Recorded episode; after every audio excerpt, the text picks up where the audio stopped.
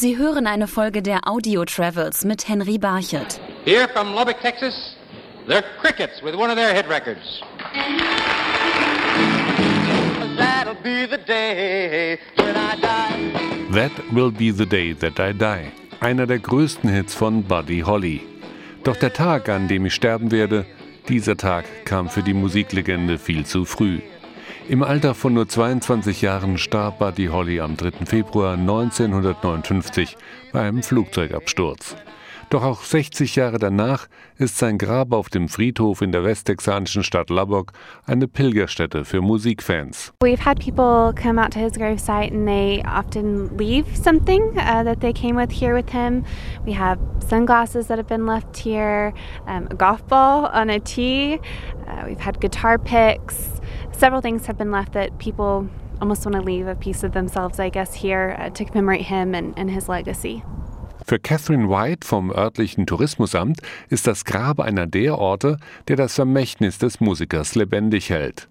Denn Buddy Holly hat weit über Lubbock hinaus die amerikanische Popmusik beeinflusst, erklärt Tim Collins von der Lubbock Performing Arts Foundation. I think Buddy's influence uh, in the in the industry was that he was different. He originated a new sound. Uh, he was different from the normal country music performers that were in the area in this in this location. And when he started with this new sound and this new type of music uh, obviously it was very popular and it spread across the country. And so you know it, it was just something there was just something about it that that had a different message. Wie der Junge aus Lubbock lebte, bevor er zu einem international erfolgreichen Musiker wurde, erfährt man in Lubbock im Buddy Holly Center, ein Museum, das dem Musiker gewidmet ist. Kurator Sebastian So Buddy Holly was born on September 7, 1936. So that's that's sort of about how far out all of our artifacts date back. So this desk here, he actually made. He uh, he was really interested in woodworking and leatherworking, and so you'll see the guitar straps and the desk. Uh, he actually made those items. Der Sohn eines Fliesenlegers ging wie viele andere Teenager in Lubbock auf die örtliche Highschool, die noch heute existiert. Right off of 19th Street, this is Lubbock High School. This is actually where Buddy Holly went to high school. Pretty neat. It's pretty cool to say that he walked down these halls, and there's some classrooms that actually have plaques outside of them that are designated as Buddy Holly's homeroom or such. So, and there's a large encasement that has um, memorabilia from his time here at school. Die Exponate, die im Buddy Holly Center an die Schulzeit erinnern, lassen den Schluss zu, dass Buddy Holly ein ganz normaler westtexanischer Jugendlicher war. So we do have his report card here. We also have examples of drawings that he did. Buddy Holly was always fascinated with the Old West. And so you'll see a lot of horses and sort of cowboy drawings. Growing up in West Texas, that was what he was exposed to a lot, and he really did enjoy it. And so uh, that first picture is from when he was in first grade, and then all the way up through some of his high school drawings. So you can see sort of a marked improvement when he was younger to when he was older. Und doch hatte ihn die Musik schon frühzeitig fasziniert.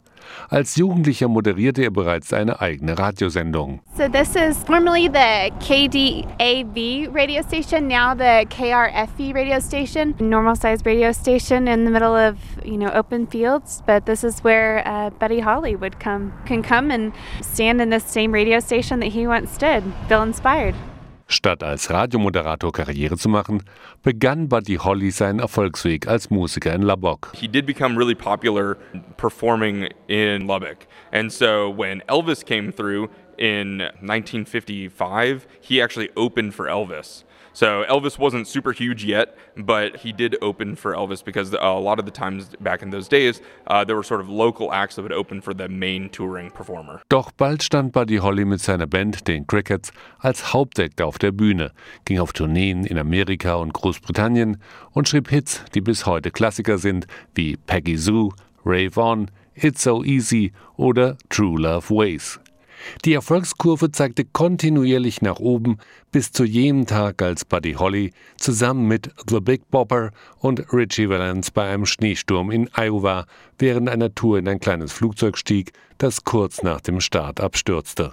An dieses Ereignis erinnert ganz besonders ein Exponat im Buddy Holly Center, die legendäre Brille des Musikers. These glasses were actually recovered at the plane crash site. When the plane went down on February 3rd, 1959, uh, Buddy Holly's glasses were recovered at the plane crash site. They ended up sitting in an evidence locker for, for quite a few years until they were finally recovered, and now we have them on display here at the museum. Bis heute fasziniert Buddy Holly Musikfans aus aller Welt, die vor allem wegen ihm nach Lubbock kommen. You can see the house where he and Maria Elena were married. You can also see a few of the houses that he was raised in. His parents, I believe, they renovated homes, so he lived in a few different homes. So you can drive around and see those different homes. Uh, so it's kind of special. You can kind of get a, your own little tour of Buddy Holly's life here. Während Catherine White Tipps für ganze Buddy Holly Touren gibt, arbeitet Tim Collins daran, dass das Vermächtnis des Musikers auch auf Jahre hinaus lebendig bleibt. We're building a new performing arts center here in our city. It's a $150 million project.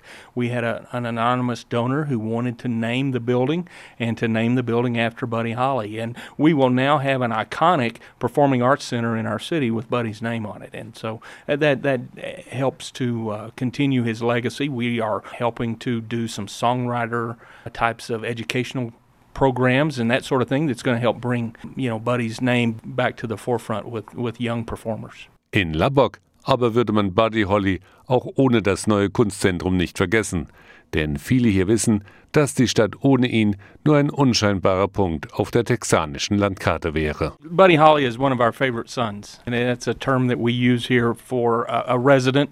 Buddy was born and raised here. He brings Lubbock a lot of notoriety. His name and the success he had in the music industry, it always kind of circles back to Lubbock. Of course, we're very proud of what he did and, and the heritage and the, the memory that the music industry has of Buddy.